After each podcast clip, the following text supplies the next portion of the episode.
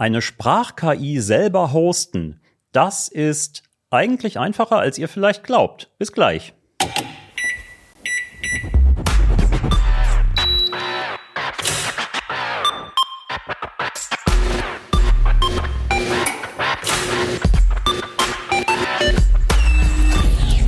CT Uplink. Ja, moin aus Hannover, aus dem Uplink-Studio und wir sprechen heute über Sprach-KIs und zwar genau genommen darüber, wie man sie hm, mit erstaunlich, ja, eigentlich wenig Aufwand selber hosten und ausprobieren kann. Dafür habe ich drei Gäste ins Studio eingeladen. Und zwar zum einen Hartmut Gieselmann. Hallo Hartmut. Hallo, grüß dich. Ähm, Pina Merkert. Hi. Und Jo Barger. Ja, moin. Ja, ihr habt einen äh, in der CT23, die jetzt ja äh, direkt, wenn dieser Uplink zu hören ist, auch äh, am Kiosk verfügbar ist und überall online Demnächst, und so ja. weiter. Demnächst. Ja. Gleich. Also bei uns in der Zukunft und bei Ihnen schon in der Vergangenheit. Genau, ist die, äh, ist die äh, CT dann äh, die aktuelle CT 23. Äh, ihr habt einen äh, großen ähm, Titel geschrieben zum Thema äh, Sprach-KI, aber eben selber hosten. Was hat das für Vorteile? Warum möchte man eine Sprach-KI selber hosten?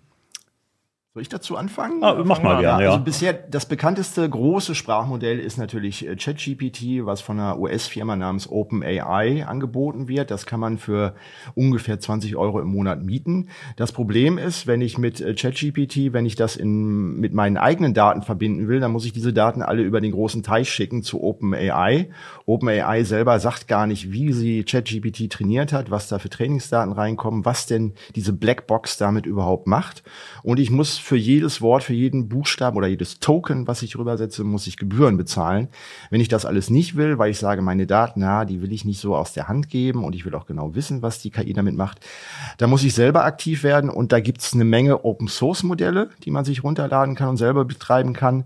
Und ja, wir haben uns einfach angeguckt, was gibt's da so, was muss man alles machen, um das zum Laufen zu kriegen. Also die Auswahl ist ja vermutlich gigantisch, wenn ich äh, überlege, wie viele KIs gibt es, wie viele Modelle. Wie, wie, wie versuche ich da einen Henkel dran zu kriegen?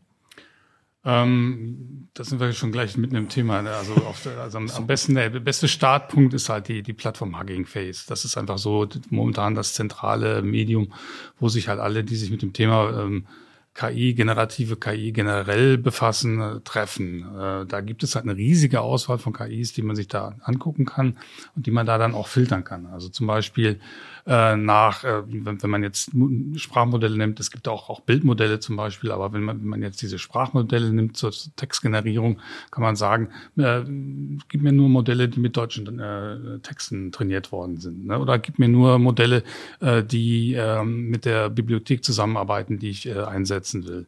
Oder, das ist eher dein Thema, Hartmut, die Lizenzen sind ja auch ein Thema. Genau, man muss dann aufpassen, äh, Open Source ist nicht gleich Open Source, sondern darf ich das dann überhaupt einsetzen? Darf ich es kommerziell einsetzen? Muss ich meine eigenen Sachen dann offenlegen?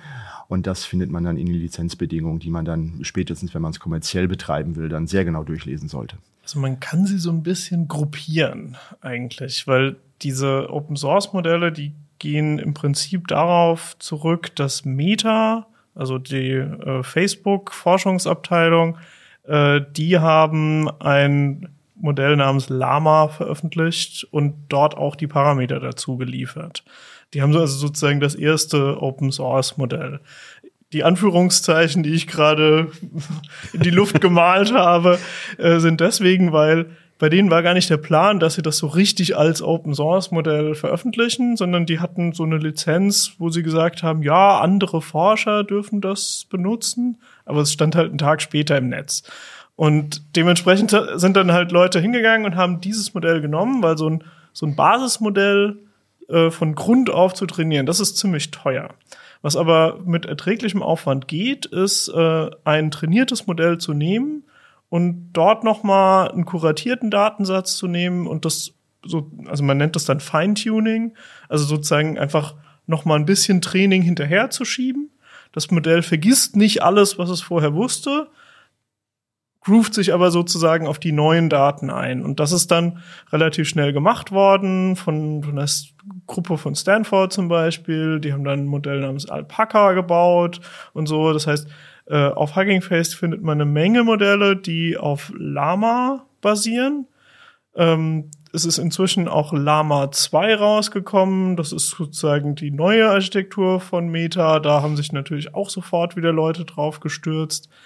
Und ähm, das sind alles Modelle, wo es eventuell rechtlich problematisch sein könnte, sie ähm, ja in Firmen oder so einzusetzen. Also da die sind für, für Privatleute ganz unproblematisch zu benutzen, aber wer sie halt kommerziell einsetzen will,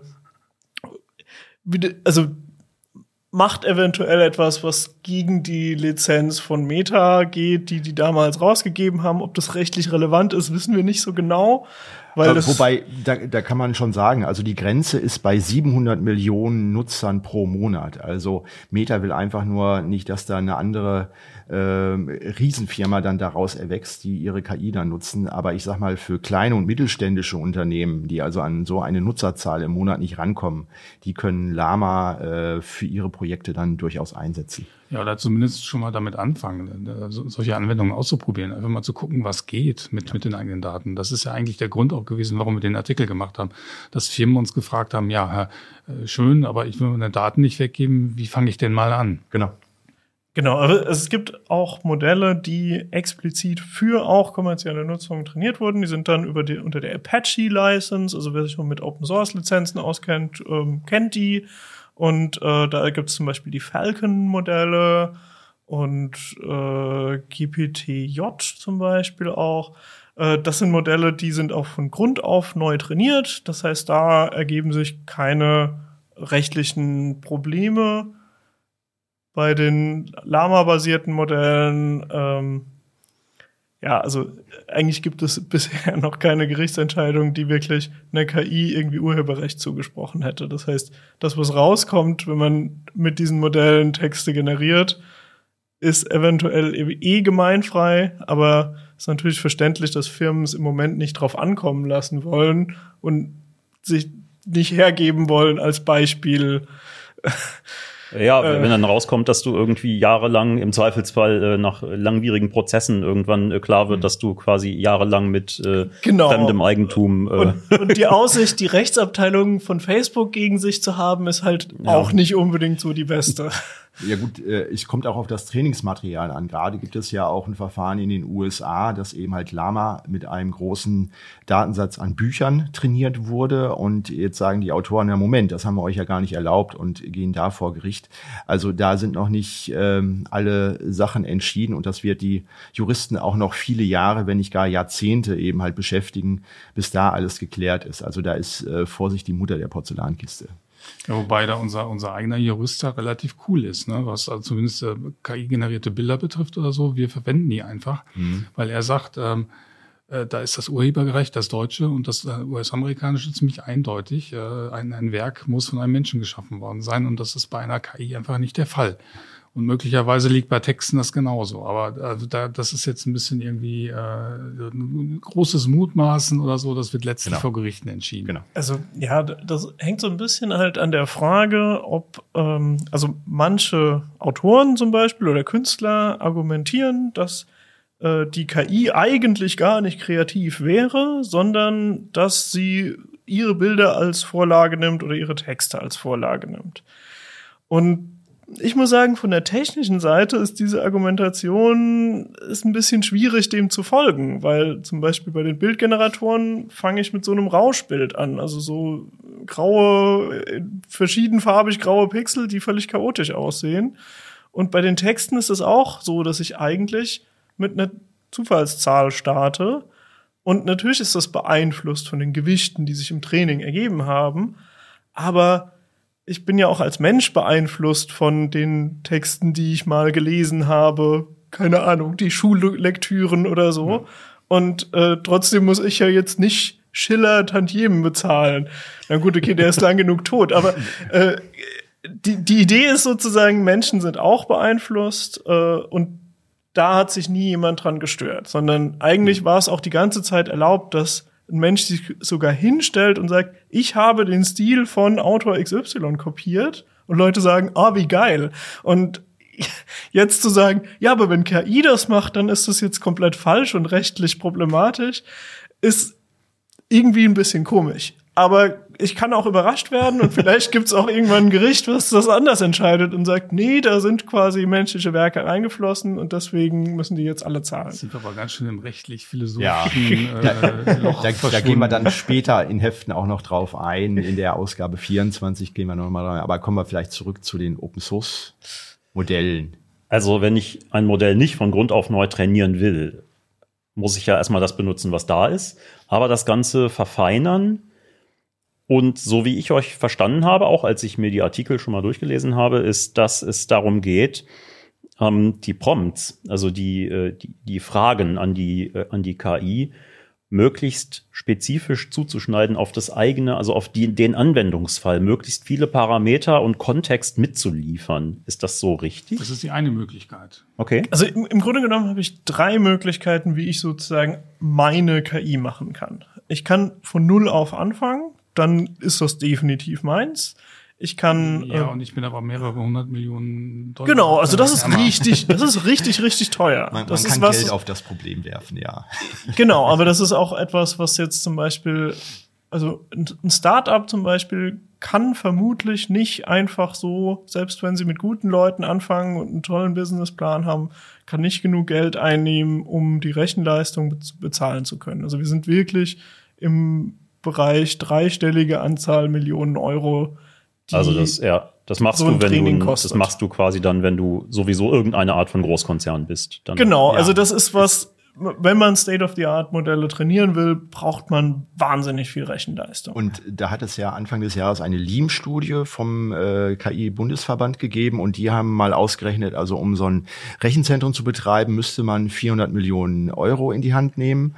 Und äh, derzeit gibt es da in Deutschland nicht die Möglichkeiten, um eben halt mit den US-Amerikanern äh, mitzuhalten. Also die Forschung ist auch bei den Open-Source-Modellen etwa anderthalb bis zwei Jahre hinterher als äh, das, was Microsoft und OpenAI mit ChatGPT machen.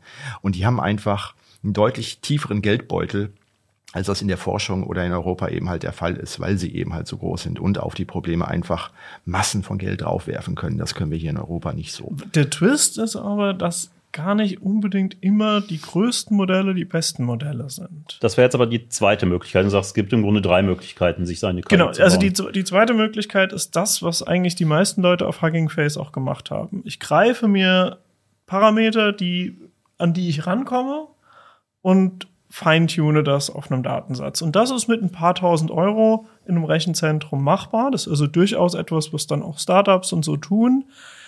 Für Privatleute ist es immer noch schwierig, weil ähm, die Modelle sind so groß, dass die nicht in das REM von einem üblichen, äh, also selbst wenn jemand eine ordentliche Workstation hat und hat sich eine geile Grafikkarte reingebaut fürs Gaming oder so, die wird, das RAM dieser Grafikkarte wird immer noch überlaufen, wenn ich da ein nicht quantisiertes Modell reinstecke. Ähm, beim Quantisieren werden quasi Zahlen, die im Moment meistens auf 16-Bit äh, trainiert werden, werden auf wesentlich weniger Bit reduziert. Also zum Beispiel 4-Bit-Zahlen kann man verwenden. Und ähm, da durch diesen Trick ist es überhaupt möglich, diese Modelle auf Consumer-Hardware auszuführen. Im Normalfall kann ich sie aber dann nicht mehr feintunen. Äh, es gibt so einen Trick, wie man doch so eine Art Feintuning machen kann, aber im Grunde genommen die eigentlichen Parameter sind ab dem Punkt, wo ich quantisiere, sind die fest.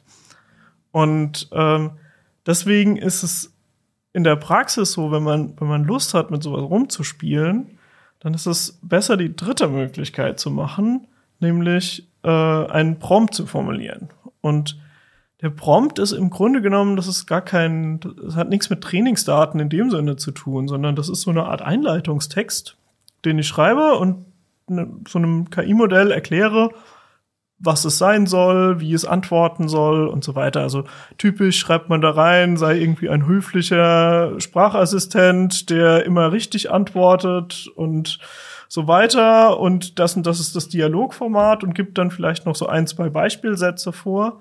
Und dann kriegt man halt ein Modell, was sich dann so ein bisschen wie ChatGPT verhält. Aber zum Beispiel äh, DeppGPT vom Postillon, was ja total witzig ist, Ähm, das ist auch äh, einfach ChatGPT. Also das ist gar kein anderes Modell, sondern die haben einfach äh, mit, mit OpenAI da äh, zusammengearbeitet, beziehungsweise deren API benutzt, um einen anderen Prompt vorzugeben. Und in diesem Prompt steht dann drin, sei launisch, sei ironisch und so weiter. Und dann wirkt dieses Modell ganz anders. Und genau das kann ich halt auch mit diesen Open Source Modellen machen. Das heißt, ich suche mir eins, was irgendwie feingetunt wurde auf einen Datensatz, der mir zusagt, also wo zum Beispiel dann äh, deutsche Texte drin sind oder was halt auf Question Answering oder mehr auf Chat oder mehr auf Code trainiert wurde. Und dann schreibe ich da einen Prompt dazu. Und da habe ich echt eine Menge Möglichkeiten. Also das macht viel mehr aus, als man denkt eigentlich. Die also, meisten Leute würden wahrscheinlich denken, sie müssen nachtrainieren, aber im Normalfall müssen sie das nicht. Also das ist, ich stelle mir das auch jetzt so vor, dass wenn man mit ChatGPT äh, textet, also mit dem redet quasi und äh, dann aber sowas hinterher schiebt wie, ja, jetzt mach das mal bitte so, aber die Antwort, das ist, äh, das ist für technisch versierte oder für Profis auch äh, ein bisschen mehr informative äh, Tiefe drin, äh, ein bisschen mehr Details, äh, muss für Laien überhaupt nicht verständlich sein. Also, dass man diese ganzen Details, die man eigentlich so durch Nachfragen erst so langsam rausmodelliert, dass man die im Prinzip schon vorab im Prompt mitgibt. Genau. Genau, also Beispiele gibt. Und das sind eigentlich auch diese Hunderttausenden von KI-Apps, die jeden Tag irgendwie aufploppen und die man überall im Web sieht. Das sind, ich sage jetzt mal, zu über 90 oder vielleicht sogar über 99 Prozent sind das einfach nur irgendwelche ähm, ja, Bedienoberflächen, die dann äh, den Prompt ein bisschen ergänzen, die ganzen Daten dann an äh, äh GPT äh, dann schicken und die Antwort dann wieder an den Anwender zurückposten. Das ist sehr schnell programmiert, dann kann man da einen Preis draufschreiben, hier 10 Euro im Monat und schon hat man ein neues Geschäftsmodell. Also damit laufen über 95 Prozent der KI-Branche oder KI-Industrie, dass die eben halt irgendwelche lustigen oder informativen Prompts dazu schreiben und dann äh, eben halt OpenAI, ähm, also die, die API dann anzapfen. Ja. Also, dass wir das mit OpenAI, mit, mit GPT mal ausprobieren will, äh, da ist auch der, der Playground, der OpenAI Playground ein guter Ort dafür.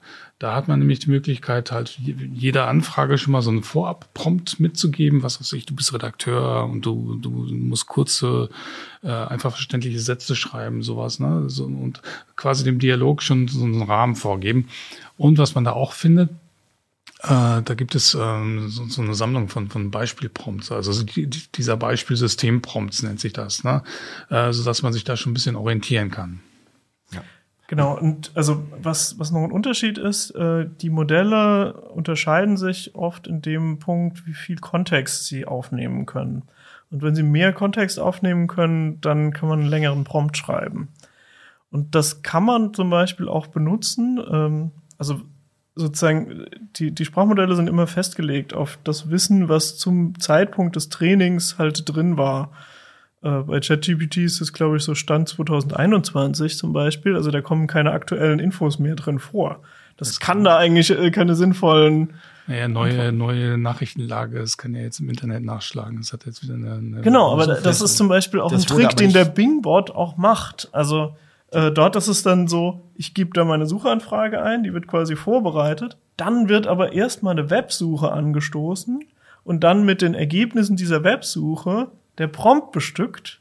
Und die Antwort, die ich dann bekomme im Chat, ist quasi eine Antwort auf die Frage unter Berücksichtigung des Prompts, wo dann diese aktuellen Informationen drinstehen. Mhm. Und das ist zum Beispiel auch was, was ein Startup natürlich genauso machen kann. Also die können zum Beispiel auch in den Prompt dynamisch jedes Mal ein bisschen andere Infos aus ihrer Datenbank oder so einpflegen und dann wird es auch zu, einer, zu einem gewissen Grad in der Antwort von dem Bot dann wieder so, gespiegelt. So funktioniert übrigens auch Suche generell. Ne? Also mhm. es wird nicht danach gesucht, was man direkt eintippt, sondern die, die Anfrage wird da nochmal umgeschrieben. Äh, Google und Konsorten versuchen halt herauszufinden, äh, was man eigentlich gemeint haben mag. Äh, ganz spannend, also aktuell läuft da so ein Antitrust-Verfahren gegen Google äh, und da ist wohl rausgekommen, dass sie die Anfrage auch so umgeschrieben haben, dass äh, die Antworten dann auch werberelevante Kategorien sind. Also das ist schon, da, da kann im Hintergrund ganz schön viel Schmuh passieren. Ja. Spannend auf jeden Ja. Fall. Und, und der Okay. Punkt ist eben halt, wenn man das Ganze mit OpenAI macht, muss man OpenAI Geld bezahlen, wenn man den äh, API dann anzapft. Und ein zweiter Punkt kommt hinzu, äh, sie kommen aus Amerika und Amerikaner haben häufig dann auch in einigen Bereichen ja ein, ein sehr puritanisches Moralempfinden. Das heißt, die gehen schon bei zum Beispiel sexuellen Darstellungen, die für uns Europäer irgendwie ganz normal sind, wo sich keiner drüber aufregt, da gehen die schon an die Decke und oder äh, deren deren Nutzer gehen an die Decke und damit dann auch die die äh, Aktionäre und so weiter. Das heißt, die sind da extrem empfindlich, was zum Beispiel sexualisierte Darstellungen da geht, was äh, Beschreibung von Politikern und so weiter eingeht und bei ganz vielen Anfragen aus diesem Bereich sagen dann auch Bing oder ChatGPT kann ich mich nicht zu äußern. Wenn man diese Bereiche aber dann äh, äh, doch darüber mit der KI diskutieren will, ähm, dann muss man eben halt auf ein eigenes Modell gehen, wo diese ganzen Content-Inhaltsfilter, die teilweise auf äh, rigide Wortfilter oder so weiter regieren, die die nicht äh, trainiert haben. Das wird natürlich dann auch, ich sag mal, im, im Darknet oder so weiter ähm, wahrscheinlich äh, genutzt werden, um eben halt auch ähm, KIs für illegale Inhalte einzusetzen. Also das würde mit ChatGPT nicht gehen, äh, dass er einberät, wie man irgendwie Drogen nimmt oder irgendwelche äh, Waffen optimiert oder so. Ähm, äh, das wird aber sicherlich dann auch, das ist die Schattenseite, mit äh, Open Source Modellen dann trainiert werden. Also Diesen- was, ja, wa- genau. was ganz witzig ist eigentlich, ähm, es, es gab ja diesen Skandal um Blake Lemoine, das war dieser Google-Mitarbeiter, der irgendwie gedacht hat, dass Lambda, also so ein äh, Ja. KI-Modell von, von Google, dass das irgendwie Bewusstsein hätte und jetzt Menschenrechte kriegen müsste und so.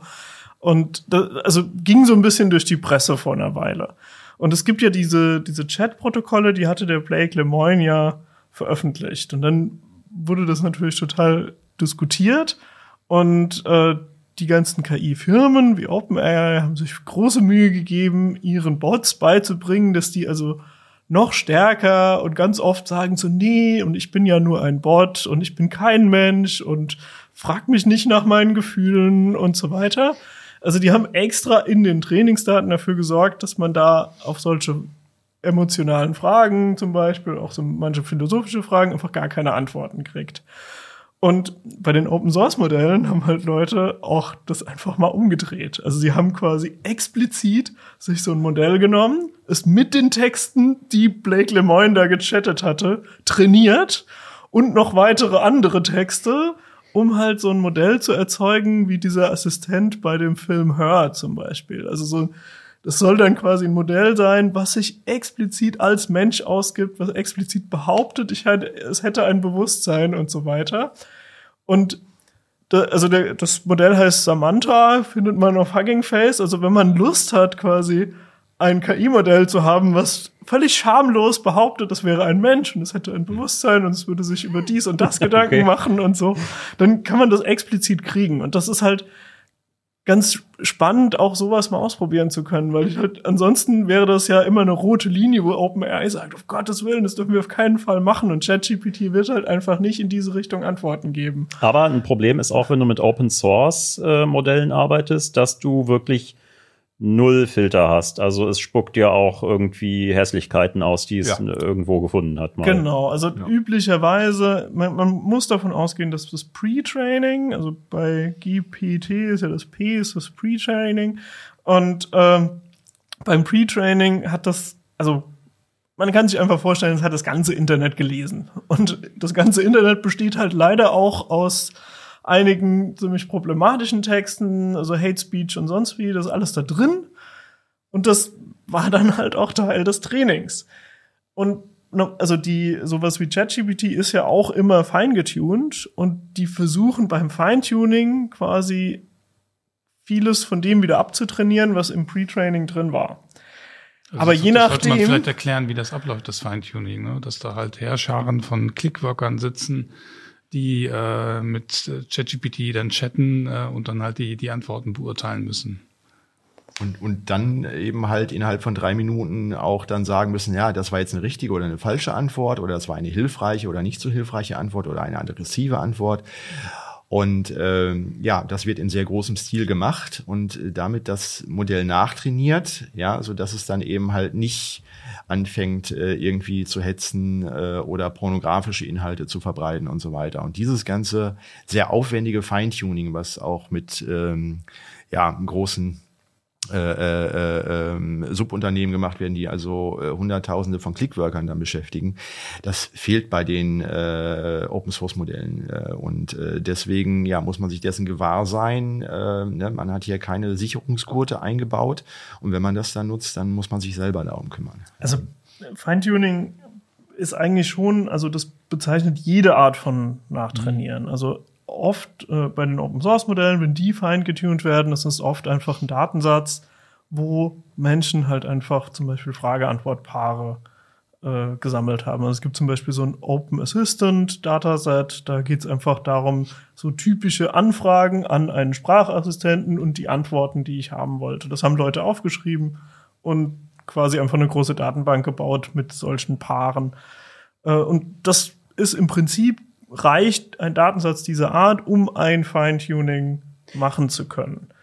Das mit den Clickworkern, äh, das ist ein Trick, den OpenAI bei ChatGPT benutzt hat, weil quasi es ist immer gut, wenn du mehr Daten hast, dann, dann funktioniert das, das ganze Feintuning besser.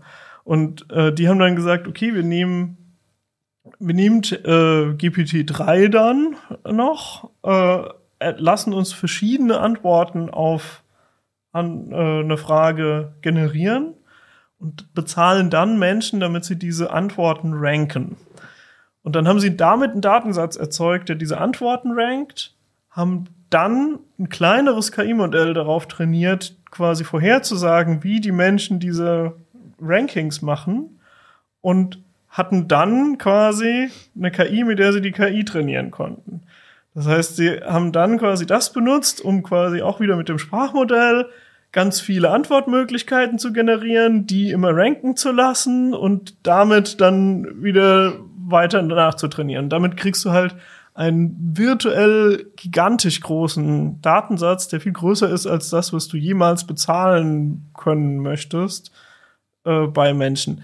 Und das ist bei den Open Source Modellen wahrscheinlich bei den meisten nicht so gemacht worden. Wobei die Frage ja dann auch ist bei den Open, also wenn ich jetzt eine um, kleine oder mittelständische Firma bin und mein Ziel eigentlich ist, einen firmeninternen Assistenten zu haben, der, den ich frage, äh, für welche, äh, welche Art von Bauteil aus unserem eigenen Sortiment brauche ich eigentlich für, für, für, diese, für diese Anwendung? Die mir dann irgendwie aus der riesigen firmeninternen Bauteile-Datenbank was Passendes raus. Also so, das stelle ich mir mal vor, dass das so die Hauptanwendungen sind. Mhm.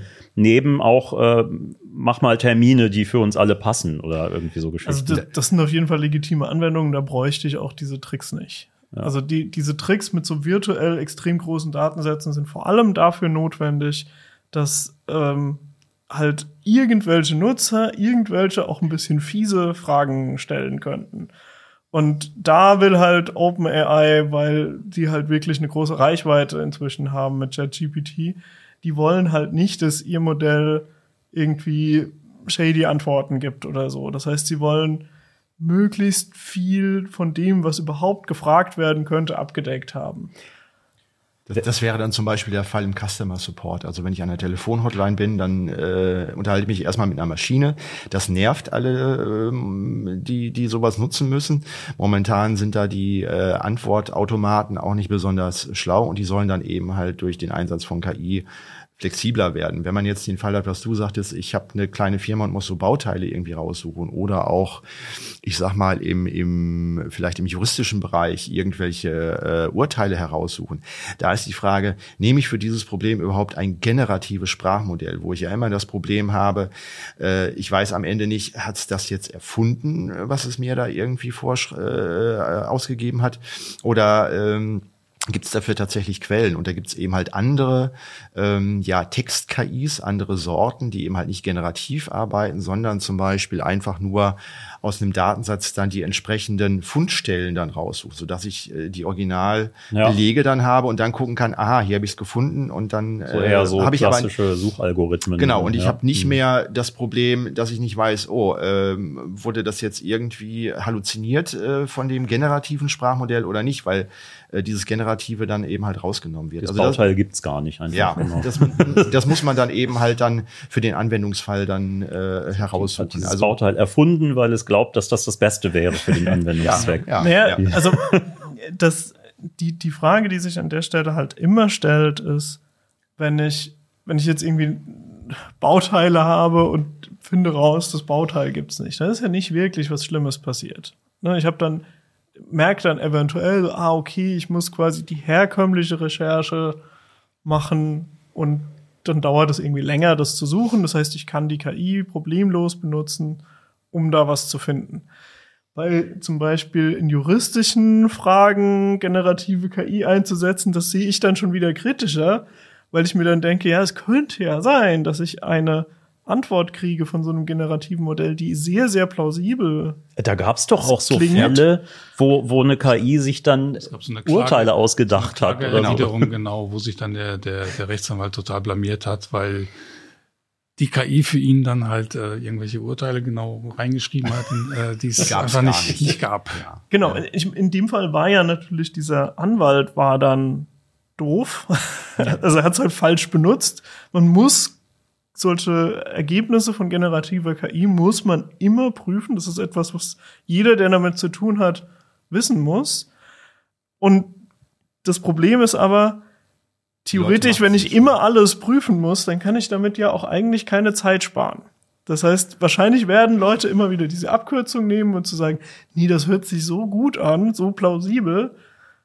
Ich gehe also, jetzt einfach davon aus, genauso wie wenn mir ein Kollege irgendwas erzählt und das klingt gut, ich kann ihm vertrauen. Und äh, das ist dann nochmal ein größeres Problem als zum Beispiel, dass das äh, Schüler, wenn Schüler und Studierende von, von Wikipedia abschreiben. Ja, da kann auch irgendein Bullshit irgendwie drin stehen.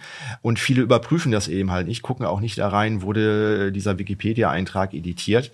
Und das ist bei einer KI, die völlig plausibel äh, irgendwelche Sachen erzählt, ist das natürlich dann ähm, noch um einen Faktor stärker, weil man denkt, naja, klingt irgendwie plausibel, ähm, das übernehme ich jetzt einfach. Ja, heißt mal. ja auch was mit Intelligenz irgendwie, ne? Muss ja, ja noch genau. ein bisschen besser sein. und, und, und ich würde schätzen, dass es locker zwei Größenordnungen sind. Also, dass ich eigentlich Klar, ich kann nicht sicher sein bei Wikipedia, aber da gibt's Menschen, die sich drum kümmern, die versuchen, diese Enzyklopädie korrekt zu halten und Trolle rauszuhalten. Und bei, den, bei der generativen KI würde ich sagen, die Wahrscheinlichkeit ist locker Faktor 100 größer. Und es gibt ja, ja im EU-Recht, auch im, im AI-Act, gibt es ja auch die verschiedenen Risikolevel. Und wenn ich jetzt also ein hohes Risiko habe, dass durch eine Falschaussage von einer KI Menschen zu Schaden kommen, beispielsweise in der Medizin, dann würde ich von generativen Sprachmodellen, würde ich da erstmal abraten und dann wirklich sehr genau gucken, so äh, ist das in diesem Bereich sicher genug, das einzusetzen oder nicht. Äh, während in anderen Bereichen, beispielsweise in der Unterhaltungsindustriebranche oder eben halt in der, in der Werbung, ja, da kommen jetzt keine Menschen äh, äh, zu Tode, wenn dort mal irgendwie was nicht so richtig drin steht. Ähm, deswegen gibt's ja auch jetzt gerade so den Streit in der, in der Filmbranche, dass äh, Schauspieler befürchten, dass sie demnächst von äh, generativen KI-Modellen dann ersetzt werden. Ähm, also da äh, ist es nicht so schlimm, wenn es eben halt nur eine, eine Richtigkeit oder eine Genauigkeit von 80 Prozent hat oder so. Ja. Wenn ich sowas jetzt selber ausprobieren möchte, Pina, ja. das geht wahrscheinlich nicht auf meinem äh, äh kleinen 13 Zoll Notebook mit einem fünf Jahre alten Vierkernprozessor. ähm, also wenn das ein außergewöhnlich gut mit RAM bestücktes Notebook ist, würde es eventuell doch funktionieren. Also wir stellen da äh, in der CT eine Software namens Lama CPP vor, also mit 2L Lama. Und ähm, das ist, also heißt wie Lama, aber man kann auch andere nicht Lama-basierte Modelle damit ausführen. Und äh, diese Software erspart einem die Installation von dem Framework, mit dem die Modelle trainiert wurden. Also üblicherweise wurden die mit Torch trainiert. Torch zu installieren ist aber manchmal ein bisschen tricky, auch um dann die Hardwarebeschleunigung hinzubekommen und so. Und Lama CPP ist einfach eine in C++ geschriebene Software, die ich selber kompilieren kann und die kann quasi das Inferencing komplett übernehmen. Also Inferencing heißt das Anwenden von einem schon trainierten Modell. Ich kann mit Lama CPP kann ich nicht trainieren, aber ich kann halt Modelle runterladen, eigene Prompts dazu machen und die dann benutzen, sowohl im Chat-Modus als auch im Frage-Antwort-Modus. Und ähm, ich brauche dafür nur ähm, ja, Tooling, um C übersetzen zu können, also üblicherweise dann den äh, GCC, äh, beziehungsweise ja. G++, die C++-Variante davon, den Compiler äh, und Make muss ich, glaube ich, noch installiert haben. Also zum Beispiel unter Ubuntu installiere ich Build-Essentials. Das ist dann so ein ja. Paket, was so alle mhm. Kompilierkram äh, installiert und mehr brauche ich nicht. Ich check danach nur noch das Repository aus, gebe einmal Make ein, dann kriege ich ein Binary raus und dieses Binary kann ich einfach ausführen und sagen, hier ist die Datei. Und ähm, ja, das ist dann halt so ein Kommandozeilenprogramm, mit dem ich dann aber eigentlich direkt loschatten kann. Und das färbt auch die Kommandozeile ein, dass ich also erkennen dann kann, wo dann äh, die Antworten von dem Bot sind, okay. wo ich was eingetippt habe und so. Aber insgesamt, glaube ich, war es doch so, dass du schon äh, den, den einen oder anderen Umweg genommen hast, bis du was am Laufen hattest, oder? Nee, ich habe schon einige, also ich musste wirklich viel suchen, weil ich ähm, ich hatte ja vorher eine ganze Menge Artikel gemacht, die halt auch ums Training von KI-Modellen gingen und so. Also ich bin eigentlich gedanklich sehr von Torch ausgegangen und habe dann erstmal versucht, Torch zum Laufen zu bringen und so. Und das kriege ich unter Linux relativ gut hin, aber unter Windows ist es dann wieder ein Scheiß, weil da ist äh, Python nicht vorinstalliert und so und genau, also wie das mit die, CUDA zusammenwirkt und Du so hast weiter. die Anleitung ja auch äh, explizit auf äh, für Windows gemacht, äh, unter Verwendung des WSL, des Windows Subsystem für Linux dann allerdings. Genau, also ich habe ähm, äh, also es funktioniert unter Linux, Mac OS und Windows und eigentlich also unter Windows funktioniert es im Prinzip am schlechtesten. Also äh, unter Linux ist es, äh, sind die Build-Tools normalerweise vorinstalliert und ich ja. kann quasi direkt loslegen. Äh, auf dem Mac ist es ziemlich leicht, an den Punkt zu kommen wegen Homebrew. Also ich installiere mir einfach mit Homebrew quasi mein Tooling und kann dann damit weitermachen. Das ist wirklich sehr schnell gemacht. Und was ganz geil ist, Lama CPP äh, benutzt Metal und kann deswegen M1 und M2 Max die Hardwarebeschleunigung ah, richtig okay. ausnutzen. Ja. Also das ist wirklich flott auf einem MacBook Air. Also äh, Kollege Oliver Lau hat das auf seinem äh, M2 MacBook Air ausprobiert und das war von der Geschwindigkeit her in der Größenordnung von der Desktop Nvidia Grafikkarte, was er da rausgekitzelt hat, fand ich beeindruckend quasi, dass das so gut funktioniert. Und unter Windows ist halt, ich habe das ausprobiert mit Visual Studio und dann hat man irgendwie Stress mit dem Visual Studio Compiler und in der Praxis ist halt so, WSL ist sehr schnell installiert und dann funktionieren alle Sachen da drin. Und da es eh ein Kommandozeilentool ist, habe ich im Grunde genommen keine Nachteile. Also ich würde allen Windows-Nutzern einfach empfehlen, das zu machen, weil sie einfach viel schneller damit zum Ziel kommen. Und das ist ja auch, WSL wird ja komplett von Microsoft supported. Ja, du kannst ja im Prinzip dann in, in der PowerShell direkt oder in dem, in dem Terminal von Windows direkt das WSL bedienen. genau, ja. Beziehungsweise Fenster. es gibt so, also einen, so einen Startbefehl, wenn ich WSL installiert habe, wo ich einfach ein WSL-Terminal starten kann. Ja. Und dort führe ich das dann aus. Dann hast du auch keine, musst keine separate VM erst hin konfigurieren und so. Das passiert ja im Grunde alles unter der Haube. Du machst diesen Install-Befehl, startest das Ubuntu das erste Mal dann und äh, dann konfiguriert sich das und nach ein paar Minuten oder ein paar Sekunden. Genau, die einzige ja. Besonderheit ist, wenn man Nvidia-Grafikkarte hat, was an sich eine coole Sache ist, weil mit CUDA läuft das Zeug eigentlich immer relativ schnell. Ja, die Treiber aber, ne? Ähm, genau, weil man darf halt nicht einfach einer Ubuntu-Anleitung folgen, weil bei einer Ubuntu-Anleitung mhm. würde man dann unter Ubuntu den Treiber installieren. Das geht natürlich im WSL nicht, sondern man muss dort quasi CUDA installieren, aber ohne den Treiber, weil der Treiber so reingereicht wird in diese virtuelle Umgebung. Also es ist in Wirklichkeit der Windows-Treiber, der dann da läuft, aber komplett verfügbar ist. Aber dass er verfügbar ist, ist ja schon mal gar nicht so doof eigentlich. Ne? In, äh, dass Nee, er also innerhalb das der ist, WSL Das ist relativ gut läuft. gelöst. Das ist, also, man kann sich vielleicht darüber streiten, ob jetzt die Anleitungen zum Dinge installieren auf der Nvidia-Webseite immer so schön sind, weil das ist schon irgendwie so ein Block an Befehlen, weil man da irgendwie noch ein Repository hinzufügt und ein Key für, den Repo für das Repository und so. Aber im Grunde genommen ist es Copy und Paste. Also es steht im Artikel, aber wer lieber Copy und Pasten will, es steht auch einfach in der Doku von äh, ähm, Nvidia auf, auf deren Webseite. Also das, okay. das funktioniert, was dort steht. Wie viel RAM sollte die Kiste haben, damit es einigermaßen Also, kommt aufs Modell an, das man verwendet? Genau, Ja. äh, ich glaube, so ein Falcon 7B zum Beispiel mit 4-Bit-Quantisierung kann ich auf äh, mit 7 Gigabyte äh, betreiben. Das heißt, es geht auch auf ältere Hardware noch. Das geht, ja. Äh, Falcon 7B ist jetzt halt nicht das mächtigste Modell, sondern das ist quasi die kleinste Größe, die man so bei den Open Source Modellen kriegt. Dann gibt's noch oft so eine, so eine Zwischengröße, so 13 Milliarden Parameter. Ähm, da sind wir dann schon so über 10 Gigabyte an RAM-Bedarf.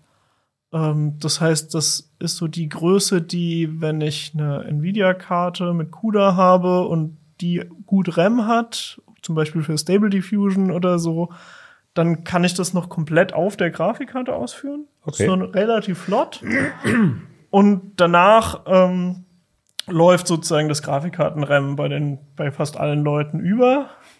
Ähm, und wenn ich dann aber noch viel Hauptspeicher habe, also äh, ich kann dann durchaus hochgehen auf so 65 Milliarden Parameter Modelle, die kriege ich auch noch ganz gut.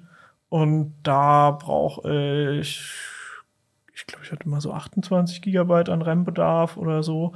Und da kann ich GPU-Offloading machen. Also ich kann quasi aufteilen, sagen, so und so viel Layer von dem Netzwerk laufen auf der Grafikkarte, so und so viel auf dem, dem Rechner und liegen dann dort im RAM.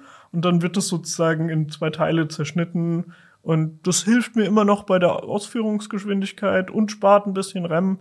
Also kann Also- man, kann man ausprobieren. Steht auch in dem Artikel. Klingt so ein bisschen wie wenn ich, wenn ich, wenn ich auf die Idee komme, ein Notebook dafür zu benutzen, dann sollte es zumindest ein Gaming-Notebook mit 16 oder besser 32 GB RAM sein und einer ordentlichen Grafikkarte. Ja, Ja. wobei der Punkt ist ja, also wir kommen da in Größen, das haben dann nur noch äh, einzelt, äh, vereinzelt Leute dann äh, bei sich auf dem Schreibtisch Ja. oder unterm Schreibtisch stehen, sondern in den Fällen äh, mietet man sich dann äh, das Ganze dann eigentlich in der Cloud. Da gibt's auch schon kostenlose äh, Angebote. Äh, wir haben da auch im Heft in der Ausgabe CT23 äh, dann auch eine Übersicht gemacht, also wo man eben halt sich sehr günstig, teilweise kostenlos dann in der Cloud äh, zum Ausprobieren ähm, äh, den, äh, die, die Server dann bieten kann und dann auch, wenn man ein Modell trainieren will, dann und mehr äh, Power mit, mit CUDA-Karten braucht, wie man das dann, dann auch mieten kann, wie die äh, Preise aussehen. Da haben wir auch einen Überblick dann drin. Also das ist dann eigentlich der generelle Weg. Ich lasse es nicht mehr bei mir auf dem eigenen Rechner laufen,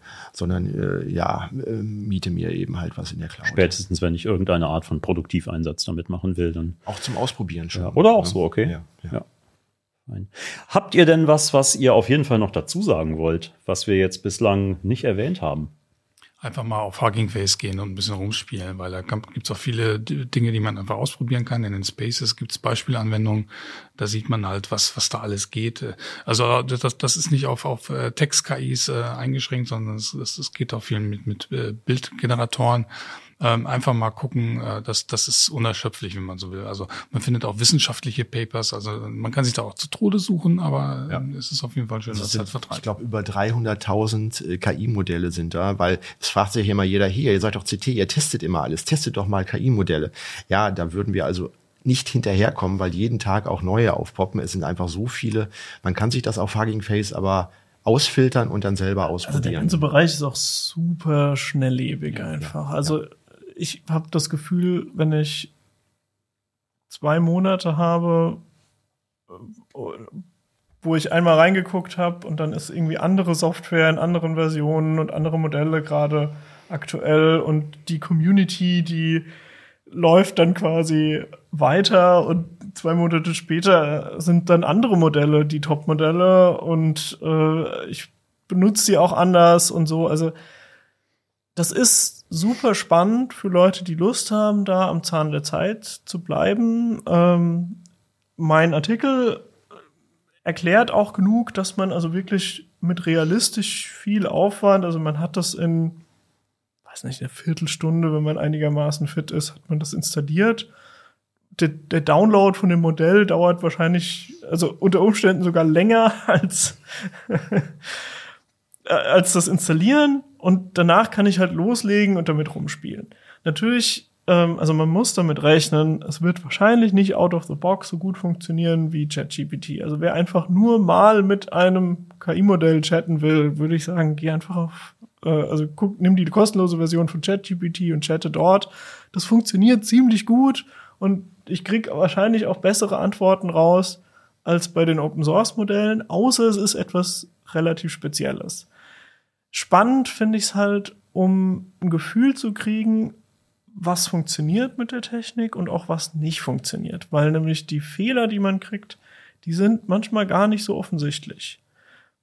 Zum Teil sowas wie, ah, das Modell hat jetzt einfach den gleichen Text nochmal wiederholt. Mhm. äh, sowas ist so ein typischer Fehler, wo man sagt, so, okay, das ist leicht zu erkennen, dass es ein Fehler ist. Aber ich hatte auch ähm, habe versucht, sozusagen den Botti, also wir haben ja diesen äh, für, für Social Media, äh, für die für Heise Online haben wir ja, Heise so Botti, ja. den, hm. den, den Botti, der immer so behauptet, er ist der der, der Roboter, der jetzt hier die News präsentiert und so. Und ich habe gedacht, das wäre eigentlich ganz witzig, wenn man mit Botti chatten könnte. Ich habe ehrlich gesagt kein Open Source Modell gefunden, was gut genug Deutsch geschrieben hätte, dass ich gesagt hätte, das macht Spaß. Äh, ich habe aber in dem Artikel so einen Chat drin, wo ich, äh, also es, es hat schon gut genug funktioniert mit meinem Prompt, dass es also auch sich als Botty ausgegeben hat und so weiter und äh, hat dann aber angefangen, irgendwas von einem Neumüller zu schreiben. Ich so, was zur Hölle ist denn ein Neumüller? Und ich dachte, es ist jetzt irgendwie ein Fußballtrainer oder so. Und dann hat es mir erklärt, nee, nee, das ist ein Gerät, um irgendwie die Temperatur in der Wohnung zu regeln. Ich so, was? Meinst du vielleicht Wärmepumpe? Nee, das nennt man Neumüller. Und es hat sich total gerechtfertigt dafür und hat sich in eine Lügengeschichte verstrickt, die mit diesem Begriff zu tun hatte. Das ist ja heiß, okay. Und das war natürlich auf eine Art war es lustig, aber auf eine andere Art war es auch irgendwie erschreckend, weil das halt wirklich, dieser Dialog hat mich sehr daran erinnert, wie halt, keine Ahnung, bei, bei Menschen, so vielleicht Kinder oder so, die sich ja manchmal auch in, in so eine Lügengeschichte verstricken ja. und und sagen so, okay, wie komme ich jetzt da raus? Jetzt habe ich angefangen, schon das zu erzählen und das Modell ist halt wirklich dabei geblieben. Es hat halt wirklich versucht, mich davon zu überzeugen, dass das jetzt was Sinnvolles ist, was es eben gesagt hatte. Und wo ich gedacht habe, ja, da denkt man nicht so unbedingt dran. Also man denkt nicht dran, dass dieses Halluzinieren von einem KI-Modell auch bis zu dem Punkt geht, wo es nicht nur einfach, ja, okay, der Satz, der da kam, hat nicht gestimmt, sondern dass danach auch noch eine Rechtfertigung kommt, mhm. warum dieser Satz vielleicht jetzt doch sinnvoll gewesen sein könnte. Und auch diese Rechtfertigung ist komplett falsch und aber das eigentlich wäre es ja geil, wenn das dann noch so äh, tatsächlich wie so ein kleines Kind äh, auftreten würde. Ne? Nein, nein, nein. Doch, doch. Und das ist aber so. ja, also äh, wenn man sich diese ganzen Open Source Modelle anguckt, das ist natürlich auch sehr gut für den schulischen Unterricht oder in äh, Universitäten, einfach weil wir müssen uns äh, mit mit KI auseinandersetzen, auch die Fehler erkennen und äh, ja, nicht jeder steigt dann so tief in die Programmierung ein, wie auch Pina das macht, ne? aber einfach ein Gefühl dafür zu kriegen, äh, wie reagiert so eine Maschine, ähm, auch äh, wie sind die, äh, was gibt es noch andere Modelle außer eben halt jetzt ChatGPT, was können da für Fehler auftreten, wie muss ich damit umgehen? Dafür sind eben halt Open Source Modelle ein richtig guter und sehr spannender Spielplatz dann auf äh, Hugging Also ich, ich würde sehr empfehlen für Startups, dass sie sich diese Open Source Modelle angucken. Selbst wenn sie sagen, nee, wir wollen das gar nicht benutzen, wir wollen eigentlich das OpenAI äh, API benutzen, weil eigentlich deren Modelle besser sind und wir gar nicht Feintuning machen wollen und so. Also wir verlassen uns auf die. Würde ich sagen, trotzdem probiert ruhig mal diese Open Source Modelle aus, weil es schnell gemacht ist und weil man halt schneller die Failure Cases sieht. Also es ist gar nicht so leicht, ChatGPT konkret dazu zu bringen, dass er so ganz haarsträubende Sachen sagt. Aber die Open Source Modelle, da habe ich halt schnell mal eins runtergeladen, wo, Ja. wo man halt sagt, hä, was, Und, was soll und, das und denn? GPT-3 und 4, das sind eben halt ja Blackboxes. Also das letzte Modell, was OpenAI offengelegt hat, ist GPT-2. Das ist jetzt auch, ich weiß gar nicht wie alt, von 2019 oder so. Ähm, und äh, man kann bei den Open-Source-Modellen eben halt unter die Motorhaube gucken und äh, ja, kriegt vielleicht noch Informationen, womit wurde es trainiert. Man kann mit verschiedenen Parametern wie der Temperatur oder anderen Parametern rumspielen, dann gucken, was passiert mit den Antworten dann. Also ich habe da ja quasi ein eher transparentes Modell, was ich eben halt bei äh, GPT 3 und 4 nicht habe. Also so zur Einschätzung, ich habe ja als GPT-3 rauskam, hatte ich einen Artikel gemacht, wie man das API benutzt und habe da auch versucht irgendwie, also steht auch drüber über dem Artikel, dass ich quasi, dass es von mir und GPT-3 ist, weil ich damals halt auch versucht habe, GPT-3 Text von dem Artikel schreiben zu lassen und das hat eigentlich nicht besonders gut funktioniert. Es waren irgendwie so drei, vier Sätze im Endeffekt drin. Den Rest habe ich sehr stark umstellen müssen und so, weil es einfach nicht wirklich nutzbar war. Und ähm, da würde ich sagen, ganz, ganz viele, selbst die kleinen sieben Milliarden Parameter Modelle, die ich auf Hugging Face finde, da sind ganz viele dabei, die zumindest in englischer Sprache besser sind als das, was GPT-3 konnte. Was überraschend ist, weil GPT-3 ja auch damals schon 175 Milliarden Parameter hatte und ein Modell mit sieben ist dann sogar besser. Also Ja. da ist auf jeden Fall ziemlich interessante Forschung auch reingeflossen in diese Modelle. Und die Open Source Modelle skalieren halt inzwischen, also wer genug RAM hat, kann auch welche ausführen, die die gleiche Größe haben wie GPT-3 beziehungsweise 3.5, was strukturell gleich ist. Und damit ist man halt schon bei dem kostenlosen ChatGPT. Ähm, also diese Qualitätsstufe ist, würde ich sagen, realistisch machbar, wenn man es richtig macht. Also wenn man einen guten Prompt hat und ein gutes Modell runterlädt und so. Und man hat es dann auch unter Kontrolle, weil äh, OpenAI schraubt ja von Monat zu Monat an ChatGPT weiter dran. Jetzt haben jetzt Forscher festgestellt, oh, die Antworten, die das System im März gegeben hat, die waren ja viel besser als die Antworten im Juni. So, und das hat man nicht unter Kontrolle. Das heißt, äh, wenn man das produktiv einsetzen will, äh, ich richte das ein, in einem Monat funktioniert's, dann baut OpenAI irgendwas um, ja, und dann funktionieren irgendwie meine, meine Anwendung funktioniert dann nicht mehr. Ich habe es nicht unter eigener Kontrolle und äh, das ist bei Open Source, wenn man das einsetzt, ja, da weiß ich, äh, wann ein Update eingespielt wird und ob mir das eventuell was zerschießen kann.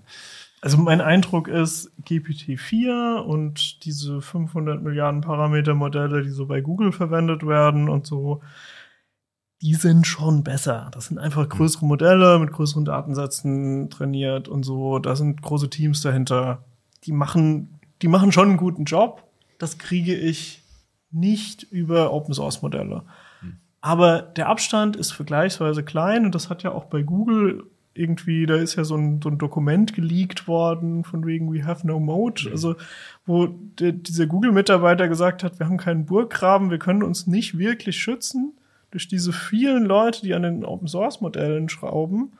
Und die machen so große Fortschritte, gerade mit viel kleineren Modellen, dass die uns wahrscheinlich in demnächst überholen werden. Bisher bin ich ziemlich sicher, dass das noch nicht passiert ist. Ich bin auch nicht sicher, ob es passieren wird. Aber ähm, ich, ich glaube, da ist insofern ein wahrer Kern dahinter, dass das bemerkenswert ist, was da auf Hugging Face passiert ist. Und das Coole ist halt, jeder kann da mitmachen, jeder kann sich das angucken, jeder kann damit rumspielen. Ja, und ähm, aus Anwendersicht ist halt einfach konkurrenzbelebt das Geschäft irgendwie. Ne? Und da ist halt Definitiv. momentan unglaublich viel los. Es explodiert, ja. Ja, Hartmut, Pina, Jo, ich danke euch für den Besuch, äh, die vielen ganz äh, spannenden, witzigen Infos, Anekdoten. Ähm, ja, wenn euch das Thema interessiert, äh, besorgt euch die CT 23 2023. Es sind drei Artikel. Ähm, genau, erstmal äh, von Jo und Hartmut zum Thema, wie benutze ich eigentlich Hugging Face. Ähm, dann die Installationsanleitung von Pina und dann haben wir noch, ähm, dann hat Die der. Kollege Holger Bleich, genau, Ja. der heute nicht äh, dabei ist, weil das Studio voll ist der äh, die genau die Hosting-Dienste unter und untersucht hat, äh, was kostet es eigentlich, mit welchen Rechenleistungen und äh, welchen äh, CUDA Grafikkarten wenn ich mir in der Cloud oder als dedizierten Server äh, ja einen äh, Platz für meine eigene KI mieten möchte. Man, man kriegt einen ersten Einblick. Ja. Ja, ja, also die Vielfalt ist natürlich riesig, aber es ist eine kleine ein- Tabelle es mit, ein Preis, mit. Preisinfos Also, dabei, man, ja. Man kann, man kann damit Zeit verschwenden, dass man äh, zu viel damit rumspielt. ja. Seid vorsichtig. Und bis zum nächsten Mal. Uplink. Ciao, ciao.